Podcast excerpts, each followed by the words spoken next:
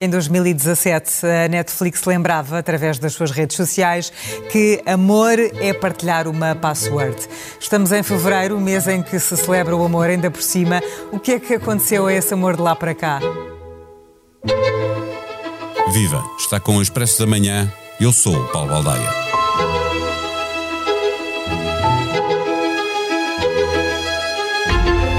Como ponto de partida, convém dizer que a Netflix teve o ano passado momentos complicados, perdendo quase um milhão de subscritores em dois trimestres, mas fechou 2022 ganhando 8 milhões de clientes no quarto trimestre. Anda a fazer mudanças um pouco por todo o mundo e avançaram com um pacote bastante mais barato, mas que inclui publicidade. Esse plano ainda não chegou a Portugal que vai ser pioneiro em relação ao outro plano, o das novas regras de partilha das passwords. Quando cá chegou, dizia que amor era partilhar a password e os assinantes assim fizeram. Não só com a família, mas também com os melhores amigos. Uma relação poliamorosa que deu um grande empurrão à plataforma de streaming, mas como quase metade dos seus subscritores partilha agora ao máximo a sua password, a Netflix olhou para a concorrência e percebeu que tinha de fazer alguma coisa. Pedro Miguel Coelho, jornalista do Expresso, chamou-lhe o fim do poliamor e nós fomos falar com ele para perceber se estão a aumentar os divórcios. O Expresso da Manhã tem o patrocínio do BPI.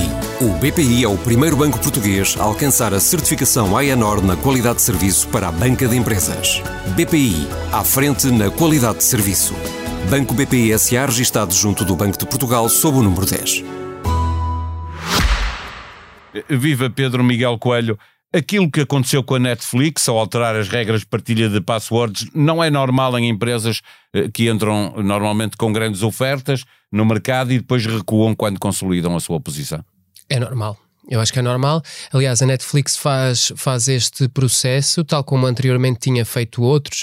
Eles, ao início, permitiam que um utilizador criasse uma conta e que essa conta ficasse gratuita por um mês. E aquilo que aconteceu nessa sequência foi que as pessoas passavam a criar não sei quantas contas com não sei quantos e-mails diferentes. A Netflix utilizou isso numa primeira fase para atingir cota de mercado, para atingir alguma projeção do seu próprio serviço, ou seja, para as pessoas experimentarem, gostarem e passarem a utilizar. E a certa altura entendeu que deveria parar com isso eh, e acho que hum, nessa altura foi uma decisão estratégica correta um, e portanto isto são coisas que acontecem, que é normal que aconteçam e como é natural têm consequências um, e acho que é isto também que, que nós estamos que a ver. exatamente. A Netflix descumpre o seu slogan amor é partilhar uma password e eu, eu estou-me a lembrar do texto que escreveste no, no Expresso, mas está a falhar eh, algo que esteja no contrato com as pessoas, com, com os seus clientes?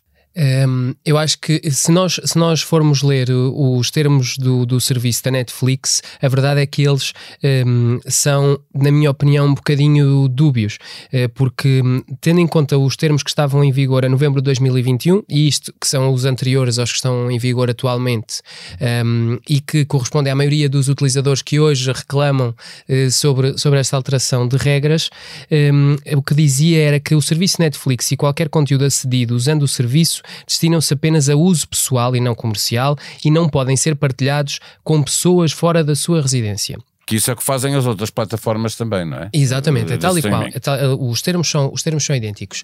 No entanto, não diz que é uma única residência, e não diz uh, também que os perfis da conta têm de ser utilizados na mesma residência, ou seja, tu uh, podes interpretar a partilha como uma partilha com outras pessoas, ou seja, tu tens um perfil enquanto Paulo, eu tenho um perfil enquanto Pedro, e o nosso perfil não é para partilhar com outras pessoas fora da nossa residência, mas a partir do momento em que a conta permite outros perfis, o, os termos e serviços, os termos do serviço são, são algo omissos, até porque mais à frente eles referem que o membro que criou a conta Netflix e cuja forma é utilizada para cobrar o serviço, o titular da conta, é responsável pela atividade que ocorra através da conta Netflix. A partir do momento que eles distinguem este membro que criou a conta uh, Netflix e que é o titular da conta, eles assumem que existem outros membros que também são membros da conta. E que, não, e que podem não ser da família, pode ser um amigo, pode exatamente, ser um colega de trabalho. Exatamente. Esta é a interpretação lata que eu faço do, do regulamento e acho que eles estão neste momento a fazer uma interpretação mais restritiva que é legítima. Ainda assim, é, é razoável ou não pensar é uma das explicações que dá a Netflix, que eh, se metade dos seus subscritores estão a partilhar a password eh, não com familiares, né, eh, mas com amigos e com trabalhadores, isso significa que as pessoas estão a arranjar uma forma de diminuir o custo daquele serviço e que isso diminui a capacidade da Netflix de investir em produção de séries, filmes, documentários, etc., que é, que é o, o valor que, que a Netflix tem para apresentar. No limite, isso pode ser verdade, um, mas eu acho que, está, acho que a Netflix está a pôr a questão pelo lado errado. Ou seja, é irrelevante, a meu ver, e acho que a ver da Netflix também devia ser, é irrelevante com quem é que se partilha a conta o que é relevante aqui é com quantas pessoas é que se partilha a conta. E acho que, esse é que é, e essa é que é a grande questão. É que havia efetivamente utilizadores que partilhavam pode, a conta. Pode casar pela igreja ou ser união de facto, não é? Exatamente, e pode, vamos, vou dar aqui um exemplo. Pode viver numa cidade uh, o marido e viver noutra cidade a mulher, por exemplo, se estivermos a falar de professores. Uh, e infelizmente é uma situação que nós temos ouvido falar cada vez mais e que é real. E eu conheço pessoas. Sim, ao longo da semana uh, viaja para ir dar aulas e depois volta a casa ao fim de semana. Acontece com muita gente. Exatamente. É? E, e, que, em várias profissões. E que tem toda a legitimidade de ter um serviço partilhado com, com outra pessoa. Eh, o que pode ter incomodado mais a Netflix? A ideia de que muitos consumidores estavam, ouviam na sua plataforma apenas uma partilha sem pagar, eh, mas ou, estavam a pagar para ter outras plataformas de streaming. Eh, porque ao princípio estava sozinho e depois começaram a aparecer os outros e os outros também foram crescendo, não é? Sim, eu acho que, eu acho que houve aqui uma questão de ego da parte da Netflix, talvez seja um bocadinho estive dizer isto da parte de uma empresa, mas a verdade é que a, foi a partir do momento em que a Disney anunciou que ultrapassou a Netflix em número de assinantes, é que eles começaram a ficar um bocadinho mais agitados. Aliás, numa primeira fase a Netflix tenta eh, desmentir a Disney e diz que, atenção, eles estão a dizer que nos ultrapassaram porque eles têm uma forma de contabilização dos assinantes que é diferente da nossa, estão a contar assinantes as várias plataformas de streaming que eles têm, estão a contar, um, estão a contar perfis e não estão a contar contas em si. Eu, mas eu acho que isso fez de alguma forma tocar alguns sininhos para, para a Netflix, no sentido em que eles perceberam, ok, eles têm uma estratégia que é contar ao perfil, contar uh, de uma forma mais agregada, e nós, como temos estas contas que são partilhadas uh, por muita gente e e como somos mais antigos, geramos menos subscrição nova, nós temos que arranjar aqui um estratagema para gerar mais subscrição nova. E a verdade é que, quer através da criação de novas subscrições individuais mais baratas, quer através da criação de membros adicionais, a Netflix vai conseguir duas coisas. Vai conseguir um aumento de valor, ou seja, vai conseguir mais pessoas a pagar e, portanto, mais receita de, de subscrição. E, por outro lado, mesmo adicionando os membros adicionais a uma conta que já exista, que tenha cinco perfis, vai aumentar o valor daquela subscrição partilhada. Isto no cenário ideal, ou seja, se as pessoas é não cancelarem. É por isso que existem as empresas, não é? A Netflix existe para isso, Exatamente. para gerar receita, Exatamente. quer para investir, quer para dar lucro aos seus acionistas. Não é? Exatamente, o que eu ia dizer é isto no cenário ideal, ou seja, no cenário, no cenário em que a Netflix tem razão e é, exato, e é isto que vai acontecer. O que eu acho é que há uma grande probabilidade de não ser isto que vai acontecer, porque tendo em conta o aumento do valor, a concorrência cada vez maior que existe neste mercado Mas uh, do que é que a concorrência as pessoas oferece, cancelam. O que é que a concorrência oferece de, de melhor que a Netflix? Eu acho que oferece, uh, em alguns casos, catálogo, um catálogo melhor, particularmente Isso no é caso subjetivo, da... não é? Depende sim. de cada um. Okay? Sim, Eu estou sim. a falar em termos objetivos de uh, quantidade de, de, subscritores que pode ter cada conta, uh, quanto é que se paga para ter essa conta, não é? E depois, obviamente, que uh, há quem prefira a HBO, há quem prefira a Disney, quem prefira a Netflix uhum. e quem prefira as plataformas de streaming que também existem nacionais, etc. É? Exatamente. É? O que eu ia dizer era que no caso da HBO há uma, há uma oferta de qualidade no sentido em que é uma oferta premiada de séries e de filmes que, e que é essa é, acaba por ser esse de alguma forma o selling point da HBO um, e é um serviço mais barato. Aliás, a HBO é mais barata, a Disney Plus é mais barata, a Amazon Prime é mais barata, a Apple TV é mais barata. Portanto, são todas mais baratas, mesmo, por exemplo, as portuguesas como a Filmina ou como a Opto são mais baratas do que a Netflix. Um, no caso da Netflix tem havido ainda um descontentamento progressivo de alguns assinantes com o cancelamento de séries. Eles têm têm uma tradição de fazer durar as séries pouco tempo e às vezes provocando o desagrado dos subscritores, mas acho que isso não é um fator determinante. Ou seja, toda a vida houve séries a ser canceladas. Eh, acho que o fator aqui que, que acontece é esta disrupção de, ok, isto até podia ser o que estava nos termos e condições, formos uh, avaliar os termos e condições de uma maneira mais restritiva, mas a verdade é que durante anos eu tive este serviço assim, habituei-me a ter a Netflix assim, correu sempre bem assim, isto do lado do, do utilizador, e eles agora dizem-me que afinal eu é que estive a fazer batota durante este eh, tempo. Tinhas todo. uma expressão uh, uh, engraçada que era Netflix não, não conseguiu viver, estou a citar de cor, em poliamor, não é? Sim, sim. Eles perceberam a certa altura, o poliamor tem que ser consensual.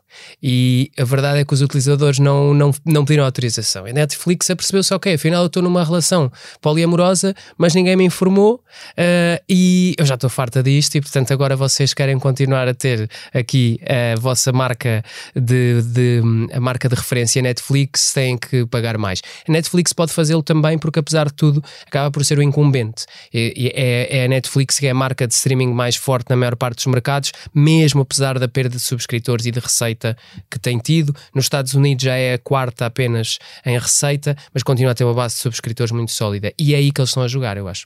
Para fecharmos, como é que regras é que mudam? Podes-nos fazer uma síntese do que é que muda, efetivamente, com a Netflix? O que acontece é que a partir de agora, para utilizar uma conta Netflix, por exemplo, numa televisão, um, os vários perfis têm que ser utilizados na mesma casa.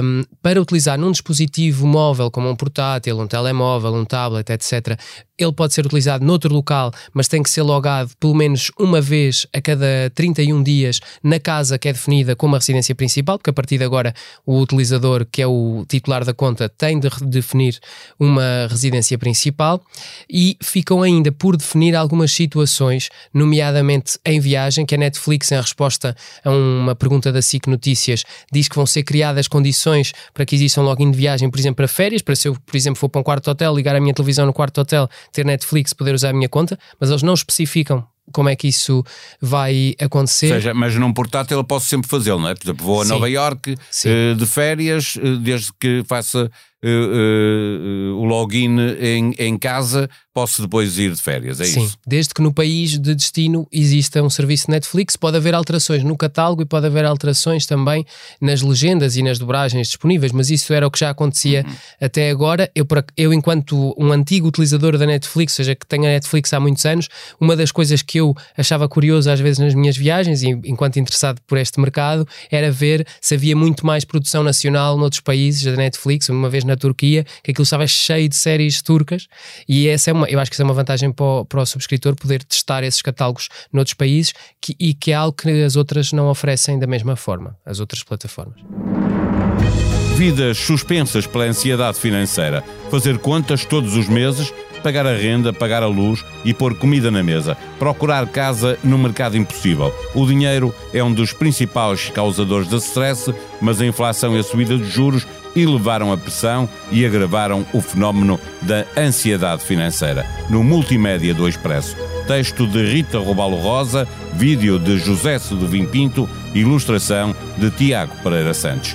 Fidelizações nas telecomunicações estão um embuste com um número dramático de queixas, diz o presidente da Anacom. Grave, um engano, um embuste verdadeiramente chocante. Foi assim que João Cadete de Matos descreveu na Assembleia as propostas de fidelização das operadoras de telecomunicações em Portugal, que considera anticoncorrenciais e lesivas dos interesses dos consumidores.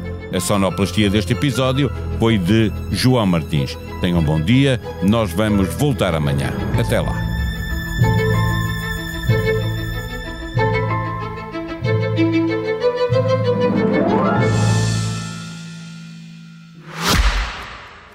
Expresso da Manhã tem o patrocínio do BPI. O BPI é o primeiro banco português a alcançar a certificação AENOR na qualidade de serviço para a banca de empresas. BPI, à frente na qualidade de serviço. Banco BPI SA registado junto do Banco de Portugal sob o número 10.